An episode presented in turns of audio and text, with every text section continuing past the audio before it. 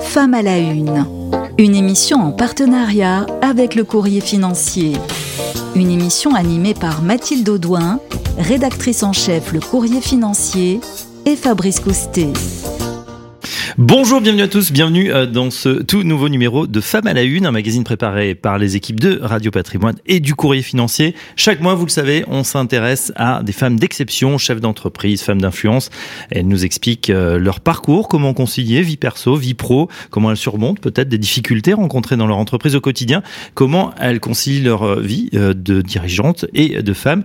Parler de ces femmes dirigeantes discrètes qui font bouger les lignes, dont on entend peu parler. Et pour présenter ce format, je suis en compagnie de Mathilde Douin. Bonjour Mathilde. Bonjour Fabrice. Rédactrice en chef du courrier financier. Alors Mathilde, une femme déception nous attend à nouveau. Qui accueille-t-on aujourd'hui? Aujourd'hui avec nous, nous recevons euh, Joséphine L'Oréal.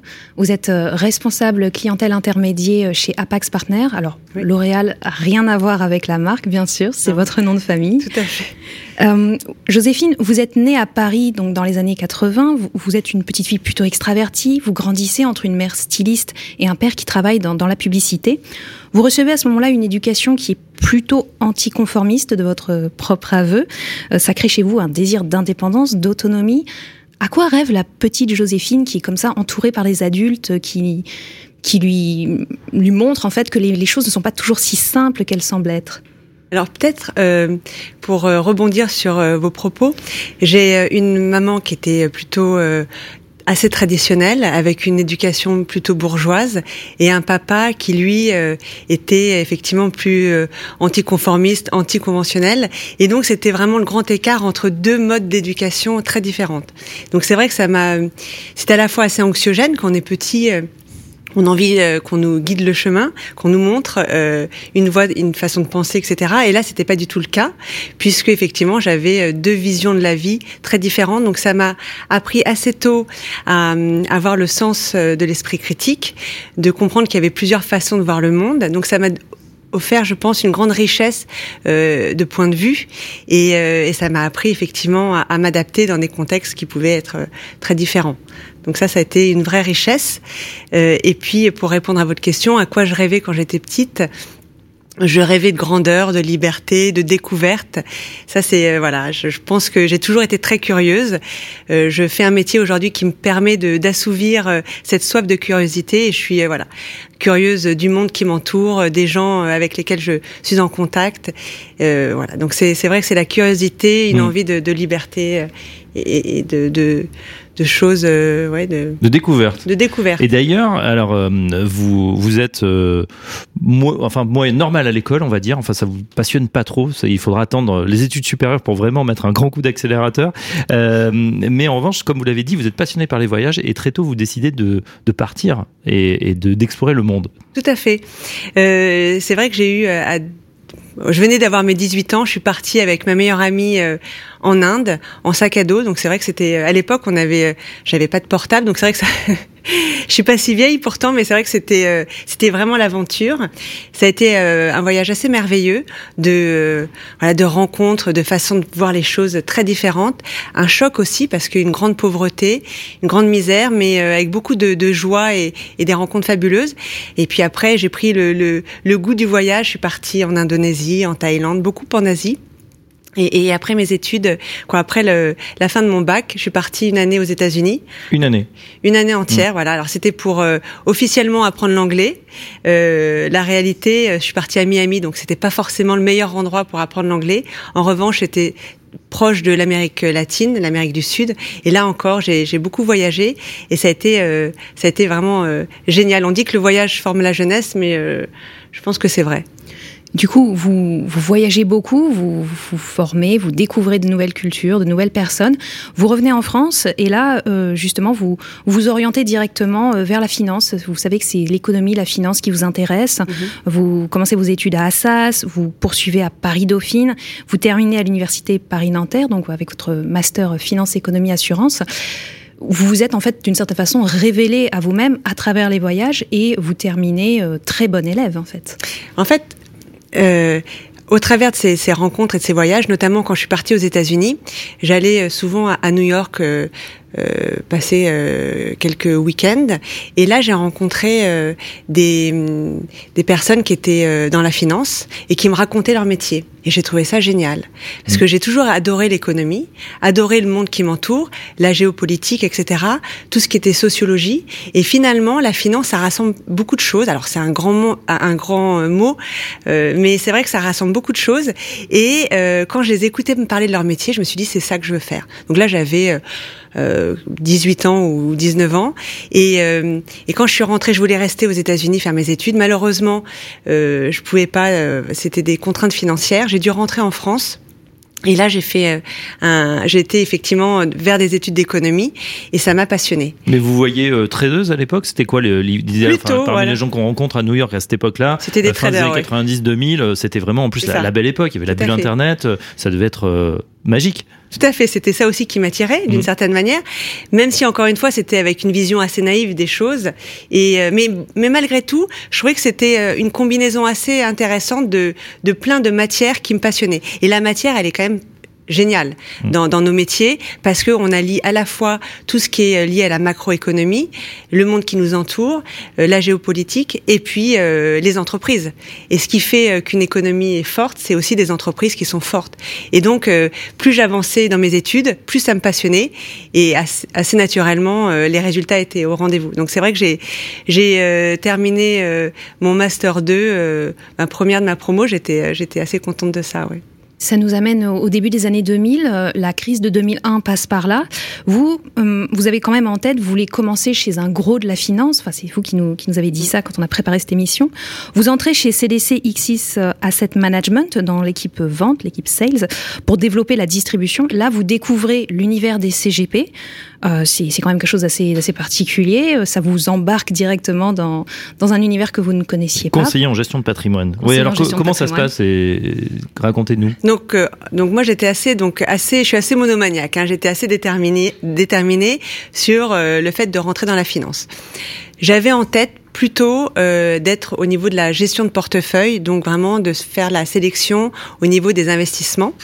Et, euh, et finalement, le stage de fin d'études m'a amené à la Caisse des dépôts, qui était à l'époque, euh, qui est aujourd'hui Natixis Asset Management, qui était à l'époque la première société de gestion en France. Donc, je voulais effectivement aller chez un leader, un, un gros, pour apprendre. Et là, euh, bah, c'est toujours pareil. Hein, c'est la vie également, c'est le hasard des rencontres. Et puis euh, et, là, en fait, j'ai eu l'occasion de faire ce stage au sein d'une équipe qui venait juste de, voir le jour, qui était l'équipe distribution, pour développer une clientèle qui n'était pas du tout la clientèle euh, naturelle de la Caisse des dépôts, qui était la clientèle de la distribution, à savoir les intermédiaires financiers, les banques privées, les réseaux, les CGP. Et donc on m'a dit, bah toi, tu vas t'occuper des CGP, Joséphine. Donc je savais pas ce que ça voulait dire vraiment. Hein.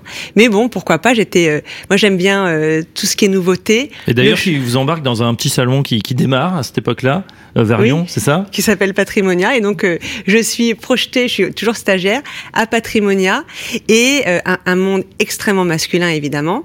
ce qui ne m'a pas dérangé parce que j'ai toujours eu l'habitude petite et entourée de de, de frères et et plutôt un milieu masculin, donc ça m'a jamais dérangé. Et même au contraire, j'avais plutôt euh, quand j'étais petite, euh, j'aimais bien m'amuser euh, plutôt à des jeux, ce qu'on pourrait qualifier des jeux de garçons, même si j'aime pas genrer les choses.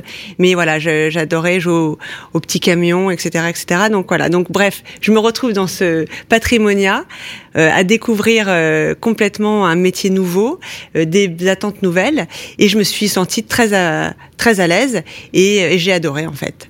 Ça s'est très bien passé. J'ai passé trois ans à la Caisse des dépôts où donc euh, à la fin de mon stage j'ai été embauchée et, euh, et on a eu des résultats assez euh, assez sympathiques donc ça a été une très belle première expérience.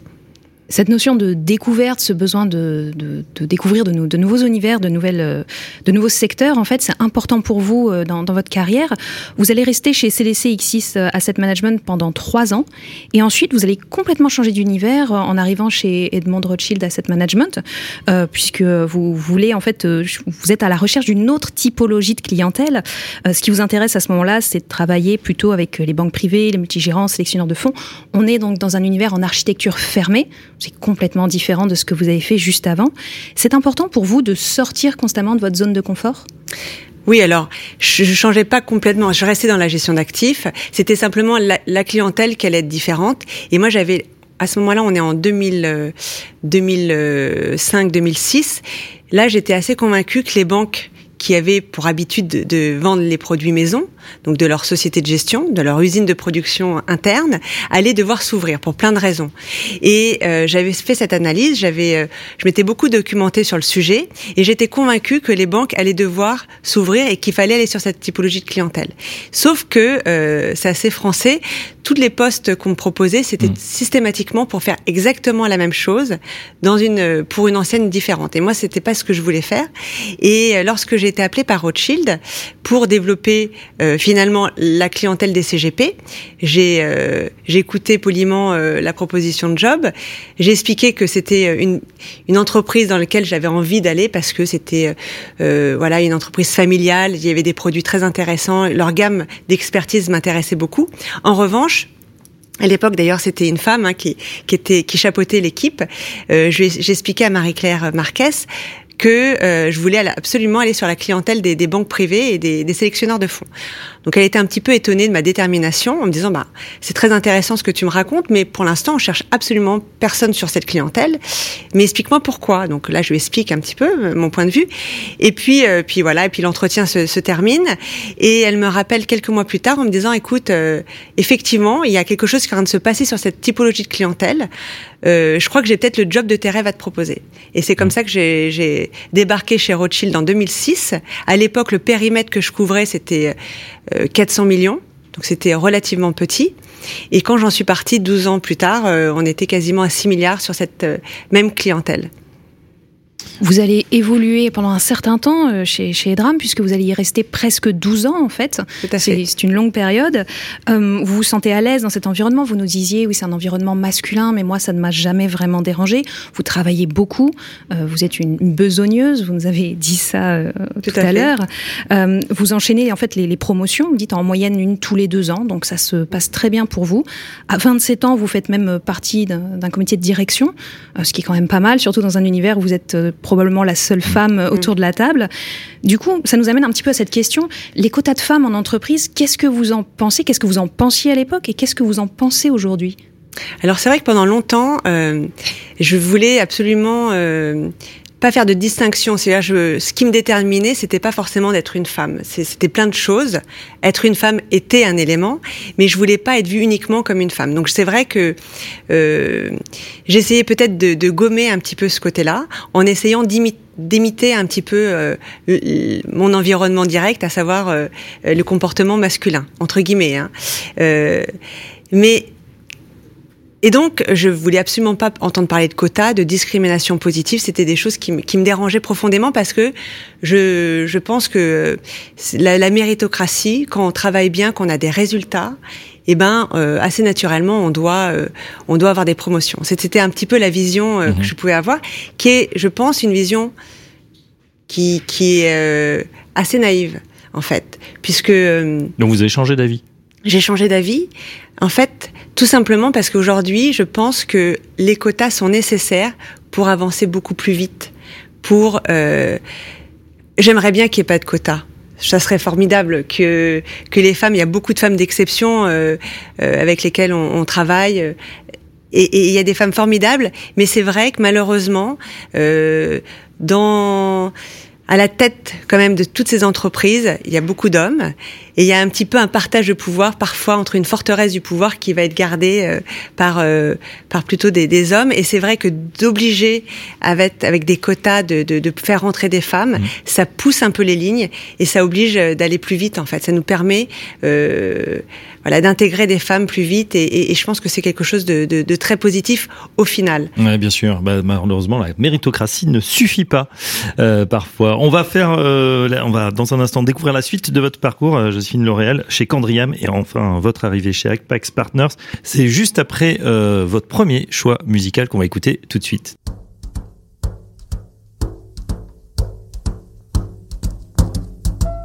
Fly me to the moon. Let me play among the stars and let me see what spring is like on Jupiter and Mars. In other words, hold my hand. In other words, baby, kiss me. Fill my heart with song and let me sing forevermore. You are all I long for, all I worship and adore. In other words, please be true. In other words, I love you.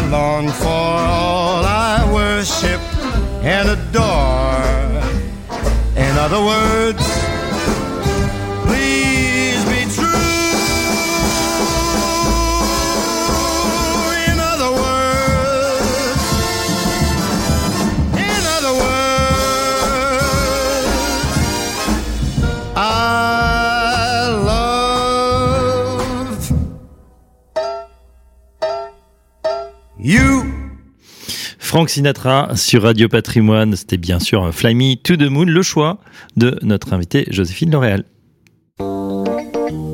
Femme à la une, une émission en partenariat avec le courrier financier. Joséphine, juste une- un, un petit mot sur cette chanson, c'est traditionnel euh, dans cette émission. Voilà, on vous demande un choix, vous en avez fait deux, on écoutera votre deuxième tout à l'heure. Pourquoi ce choix, Frank Sinatra, Fly Me to the Moon? Oh, c'est un, génie pour moi, euh, Sinatra. Voilà, c'est. euh, je pense que ça se passe de commentaires. En tout cas, je trouve que voilà, ça, ça emporte. euh, c'est, euh, c'est, c'est stimulant. C'est, c'est voilà, c'est plein de choses. euh.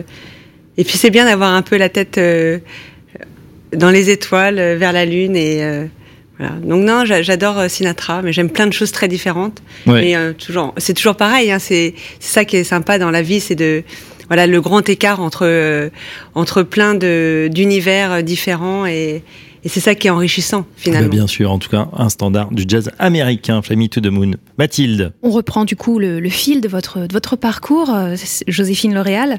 Euh, après être, être passé chez, chez Edmond Rothschild Asset Management, vous y restez presque 12 ans, comme je disais tout à l'heure. Euh, vous allez euh, donc du coup euh, changer d'entreprise, ça se, comme ça arrive euh, normalement dans le cours d'une carrière. Après un passage chez, chez Candria M, hein, vous y restez deux ans. Vous allez ensuite entrer chez Apax Partners, donc vous y êtes depuis 2020, vous y êtes toujours. Euh, cette fois, ce qui vous intéresse, c'est encore une fois votre. Vous avez un flair, vous sentez qu'il y a une classe d'actifs sur laquelle il faut aller. Euh, ce qui vous intéresse cette fois-ci, c'est le private equity, euh, la classe d'actifs où il faut être, d'après vous. Euh, pourquoi cette conviction? Alors je sais pas si c'est du flair, c'est simplement l'observation de mon environnement. C'est vrai que j'ai la chance dans mon métier d'échanger énormément avec des investisseurs très différents ou des intermédiaires financiers. Donc des banquiers privés, des, des, des sociétés de gestion, des sélectionneurs de fonds, etc., etc., des assureurs. Et en fait, je m'étais aperçue il y a déjà quelques années qu'il y avait euh, une recherche assez forte de la part de mes interlocuteurs sur tout ce qui était tangible, concret. Il y avait vraiment cette recherche très forte. C'était une, une première chose, donc ça j'observais et j'avais pas forcément des expertises à mettre en face parce que moi mon métier finalement c'est d'écouter l'autre, de comprendre ses besoins et d'essayer de lui trouver des solutions des conseils euh, en investissement. Et, euh, et j'entendais beaucoup le mot tangible, le mot euh, euh, c'est concret, etc. l'économie réelle L'économie réelle. Alors effectivement, on pense tout de suite à l'immobilier et j'avais pas d'expertise euh, à l'époque euh, sur cette classe d'actifs.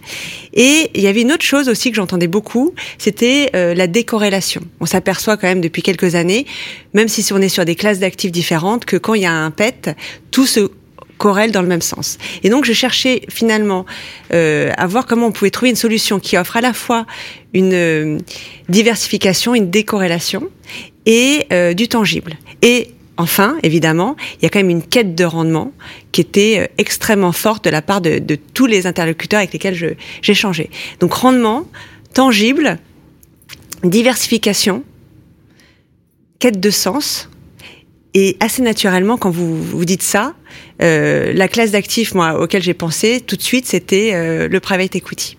C'était encore très réservé à une clientèle institutionnelle. Euh, mais j'étais convaincue qu'à un moment donné, il fallait que ça rentre dans, les, dans le patrimoine, dans l'allocation des particuliers.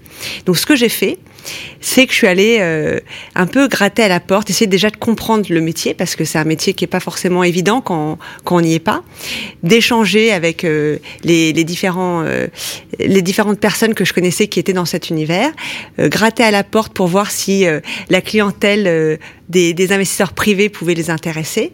Et puis, puis je sentais bien que c'était un monde relativement fermé, que c'était pas évident. Et ce qui s'est passé après, effectivement, je suis pas restée très longtemps chez Candriam, mais ça a été une période, euh, finalement, quand je suis partie de chez Candriam, je me suis posé des questions euh, euh, assez profondes en me disant où est-ce que je veux être et où est-ce que je veux être dans les, pour les dix prochaines années? Mhm.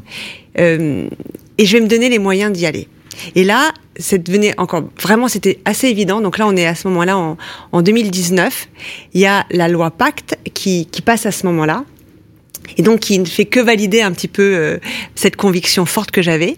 Et euh, je suis allée euh, voir deux fonds de private equity, dont Apax, pour expliquer mon projet et expliquer pourquoi j'étais convaincue que ça allait s'ouvrir sur les investisseurs privés. Et en disant, voilà, c'est vrai que je connais pas énormément de choses sur le private equity. En revanche, la clientèle intermédiaire, je connaissais ça très bien. Ça fait 20 ans que je fais ça. Et, euh, et je suis sûre que je peux apprendre assez rapidement le private equity. Mais c'est un changement de, de, pied, si j'ose dire, parce que jusqu'ici, dans vos expériences, euh, on vous démarchait, on vous chassait, entre guillemets, vous aviez été choisi. Là, c'est vous qui, qui prenez la main. Ben là, effectivement, je pense que c'est euh, la vie a fait que je me suis sentie peut-être plus forte. Euh, voilà, j'avais euh, 40 euh, ans passés, mes deux enfants. J'avais euh, accompli pas mal de choses au niveau professionnel, au niveau personnel également. Et, euh, et là, effectivement, j'avais euh, envie de d'arrêter d'être choisie mm-hmm. entre guillemets et de dire bah c'est moi qui vais inverser, c'est moi qui vais prendre euh, le volant de, de ma vie et, euh, et donc je vais finalement euh, faire cette démarche. Ouais. On peut le dire, c'est aussi à une période où c'était pas évident pour vous personnellement. Hein, vous venez de vous séparer avec deux enfants, euh, euh, mère voilà célibataire, ça peut être un, peu inquiétant même si on a déjà un beau parcours.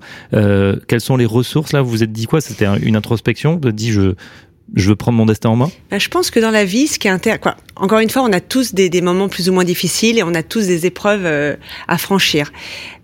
Après, ce qui est intéressant, c'est comment vous transformez des épreuves en quelque chose de positif. Comment vous retrouvez, vous trouvez les ressources à l'intérieur de vous pour justement la transformer positivement. Ce qu'on appelle un peu la résilience. Hein, mais c'est et ça, je trouve que c'est passionnant. Et euh, je crois qu'effectivement, à ce moment-là de ma vie, il y a eu effectivement euh, aussi bien au niveau perso que professionnel des périodes pas forcément euh, très faciles. Et je me suis dit, c'est une opportunité extraordinaire quelque part, je, je fais une espèce de reset et euh, j'ai un choix des possibles. Et c'est moi qui vais guider les choses. Et là, euh, là où d'autres personnes auraient pu être totalement euh, déprimées, euh, et ben moi, ça m'a fait exactement l'effet inverse. Donc ça m'a donné une énergie extraordinaire. J'ai échangé avec beaucoup, beaucoup de monde, des gens très différents. Euh, je suis allée voir Google, même pour leur... Euh, voilà, j'ai vraiment échangé avec des gens très différents. Je suis sortie de ma zone de confort. Et c'est ça aussi, encore une fois, qui est, qui est intéressant parce que si c'est toujours faire la même chose. En tout cas, moi, ça, ça correspond pas à ma personnalité. Et, euh, et d'ailleurs, c'est pour ça que j'aime la matière de quoi, la matière dans laquelle je suis. J'adore parce que c'est en mouvement permanent. Et mmh. donc, euh, et donc, c'est là où je suis allée toquer à la porte d'Apax, qui à ce moment-là également se posait la question de cette ouverture du private equity vers les clients particuliers. Et donc, on a partagé la même conviction le timing était parfait et ils m'ont fait confiance et ils m'ont euh, permis de, de, de, de, les rejoindre et j'en suis euh, ravie. Et ça dépasse mes espérances en fait. Ce qui, quoi, c'est, vraiment au-delà de, de, de mes plus beaux rêves parce que déjà le, le, le métier est passionnant. Vraiment, j'apprends une nouvelle classe d'actifs qui est absolument euh, passionnante. J'ai la chance d'être dans une des plus belles équipes de private equity en Europe, avec des gens euh, très stimulants extrêmement stimulants, très intelligents, très stimulants, très humbles également, et, euh, et de d'ouvrir un nouveau marché c'est, c'est, c'est juste génial. Quoi. Bah, c'est plutôt pas mal, effectivement. Le timing était plutôt bon puisque vous arrivez en, en, 2019. Juste après, il va y avoir la crise sanitaire et on sait que la crise sanitaire a accéléré un certain nombre de, de phénomènes, mais on reparle beaucoup du private equity, du fait d'investir dans l'économie réelle, de, d'investir directement dans les entreprises avec la notion de relance aussi. Donc euh, ça s'inscrit aussi dans cette dynamique. Aujourd'hui, vous, vous, êtes la maman donc de deux enfants, vous les avez mentionnés, un petit garçon de 7 ans, une petite fille de 5 ans. Vous arrivez à, à, jongler, à faire euh, de, justement trouver cet équilibre entre votre vie de famille et votre carrière professionnelle. -hmm. C'est assez, euh, assez agréable à, à regarder. Euh, mais du coup, vous, vous avez donc tout ce parcours derrière vous. Aujourd'hui, si vous deviez euh, parler avec une, une, jeune femme plus jeune que vous, qui voudrait se lancer dans une carrière qui ressemblerait à la vôtre ou dans la même direction, plus ou moins, qu'est-ce que vous lui diriez? Je lui dirais euh, déjà d'essayer de, d'être alignée avec qui elle est et ses envies profondes. Et je pense que une des clés de, de, de réussite, c'est l'envie. C'est l'envie et l'énergie qu'on va mettre pour atteindre euh, justement euh, la lune parfois. Euh, donc c'est d'abord de se faire confiance, d'oser, de pas euh, essayer de d'être ce qu'on pense qu'on attend de nous en fait ça c'est euh, surtout quand on est une femme parce que c'est des conseils aussi que je pourrais donner à un, jeune homme hein. c'est pas forcément réservé à, des femmes mais c'est vrai que peut-être euh, les jeunes femmes on, on a peut-être l'éducation culturellement euh, tendance à, à, attribuer certaines choses et notamment mmh. voilà de rester à sa place, euh, d'être discret, etc. Et je pense que il faut oser, il faut oser se mettre autour de la table, oser euh, affirmer euh, qui on est, ce qu'on est. Évidemment, tout ça peut pas se faire. Vous parliez d'équilibre entre vie personnelle et vie professionnelle tout ça ne pourrait pas se faire sans euh, le support euh, de gens avec lesquels je travaille, d'une organisation euh, euh, énorme. Hein. J'ai j'ai euh, quasiment euh, quoi une, une, entreprise à la maison au niveau de l'organisation, mais également des, des, personnes avec lesquelles je travaille qui, qui sont compréhensifs. Mmh. Dès lors que les résultats sont obtenus, que on délivre des résultats, je pense que c'est moi j'y tiens quand je suis avec mes enfants de pouvoir les amener à l'école parce que c'est un moment assez privilégié, ça passe vite en plus. Finalement que j'arrive au bureau à 8h45 plutôt qu'à à 8h30, ça change pas grand-chose. Et puis derrière je vais compenser. Et heureusement que je travaille avec des, des hommes mmh. et des femmes euh, intelligents et qui comprennent parfaitement ça. Et je pense que c'est vraiment rentré aujourd'hui dans la culture d'entreprise. Il y a d'ailleurs une charte chez Apax qui qui euh, justement veut respecter euh, l'équilibre entre vie personnelle et vie professionnelle et donc euh, d'éviter des réunions euh, à 8 heures du matin ou à 20 heures pendant la période, par exemple, des repas familiaux. Et c'est vrai également pour les femmes, mais pour les hommes. Je crois que je discutais avec des, des, personnes chez Apax qui, sont des hommes, qui ont eu euh, des, enfants il n'y a pas très longtemps, et ils y tiennent énormément aussi à ces moments-là qui, qui sont précieux finalement. Donc, donc voilà, si j'avais un conseil très modestement à donner parce que c'est toujours euh, difficile de donner des conseils, c'est d'oser, de se faire confiance, d'être aligné, être aligné avec qui on est. Je pense que quand on est à sa place, ça se sent. Et, euh, du coup, on n'a pas besoin de d'essayer de mettre un costume pour pour faire semblant parce que parce que c'est le meilleur moyen de pas être crédible et de pas être heureux. Donc euh, voilà. Ben merci. En tout cas, euh, c'est voilà une des paroles inspirantes. En tout cas, je suis sûr que ça va inspirer euh, voilà les filles comme les garçons, bien évidemment. Merci. On en sait un petit peu plus sur vous, mais ce n'est pas fini, Joséphine L'Oréal. Tout de suite, c'est votre Fast and Curious. Femme à la une, le Fast and Curious. Alors Joséphine L'Oréal, c'est l'heure de votre Fast and Curious. On l'a préparé spécialement pour vous. Alors je vous rappelle le principe. Je vous pose une série de questions. Vous me répondez du tac au tac, A ou B, B ou C, ou aucun des deux, ou les okay. deux. C'est vous qui voyez. C'est selon la question. Ça vous va? Parfait. Très bien. Alors allons-y. Architecture ouverte ou architecture fermée? Architecture ouverte. Modern jazz ou box, box Box taille. C'est vrai que vous pratiquez la boxe taille depuis euh, 10 ans maintenant? Oui, une dizaine d'années, j'adore ça. Vous nous avez dit que ça ressemblait un peu à de la danse. Oui, notamment, mais pas que. Mais, mais effectivement, c'est un, un, mélange de plein de choses. Mais c'est vrai que c'est c'est pour avoir la pêche et euh, pour rester en forme, c'est très bien. Gestion d'actifs cotés ou private equity?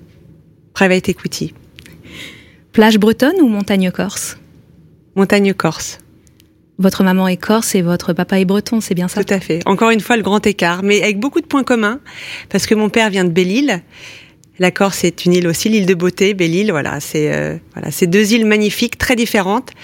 Une beaucoup plus austère que l'autre, mais euh, je me sens très bien dans les deux. Mais c'est vrai que j'ai un petit euh, coup de cœur particulier pour la Corse. Gestion prudente ou coup de poker? Moi, j'aime bien l'audace raisonnée, maîtrisée donc un, doux mélange des deux. Vous avez aussi pratiqué le poker euh, en tournoi pendant quelques années. Vous n'en faites plus aujourd'hui, mais ça vous a appris quelque chose sur la façon de, gérer des actifs ou? C'est alors ça reste un. Certains appellent ça un sport, je dirais. En tout cas, un, hobby ou un passe-temps. Euh, le poker, ce qui était intéressant, ce que j'aimais beaucoup dans les tournois, c'était en fait de créer euh, l'effet de surprise, parce que c'est vrai que lorsqu'on me voit, je je voilà, j'ai des attributs féminins, je suis plutôt féminine, euh, je prends soin de moi, je trouve que c'est voilà, c'est important. Et, et, du coup, on peut mettre plein d'étiquettes sur ça. Et euh, je pense que beaucoup d'hommes qui étaient euh, assez machos, qui étaient autour de la table, me voyaient comme la petite nana qui arrivait et qui qui connaissait rien au poker. Et donc, j'adorais jouer ce rôle-là pour effectivement euh, mieux derrière les, les, déstabiliser et avec un objectif, hein, c'était de, de, de, gagner. Et c'est vrai que ça m'a appris beaucoup sur voilà les, euh, les étiquettes que l'autre pouvait nous mettre et euh, comment on arrivait effectivement il y a beaucoup de psychologie. Beaucoup de psychologie puis c'est aussi assez matheux hein, parce qu'il faut faut voilà il y a plein de combinaisons c'est c'est pas juste du bluff hein, il, y a, il y a plein d'autres choses et voilà. Donc euh, c'était c'était assez amusant. Mais de toute façon on apprend de tout. C'est ça qui est génial. Un mélange des deux. Donc lecture au coin du feu ou voyage autour du monde? J'adore lire j'adore ça mais mais j'adore voyager alors j'en ai été malheureusement privée de voyage pendant euh, ces deux dernières années.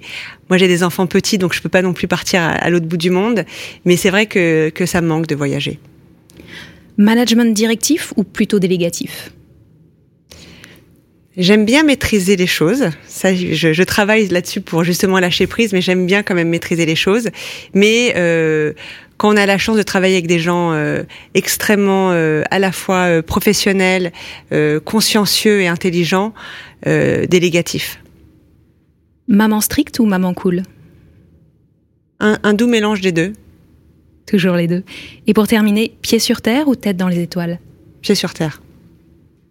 Eh bien, très bien. Merci, euh, Joséphine Laurel, de vous être prêtée à cet exercice euh, de ce portrait Femme à la Lune. On se quitte avec, euh, je le disais, voilà, deuxième choix, c'est exceptionnel, l'émission est un peu plus longue. Et même, on a une seconde musique de Girl from Ipanema qu'on va, qu'on va écouter. Là aussi, c'est le... une invitation au voyage. Ouais. ouais c'est un grand classique, mais elle est magnifique. Ah ben, on se quitte là-dessus. Un grand merci.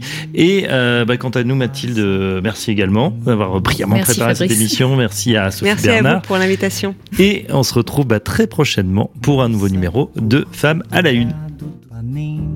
O seu balançado é mais que um poema, é a coisa mais linda que eu já vi passar. Ah, porque estou tão sozinho. Ah, porque tudo é tão triste. A beleza que existe, a beleza que não é só minha, que também passa sozinha. Ah, se ela soubesse que quando ela passa, o mundo sorrindo se enche de graça e fica mais lindo por causa do amor.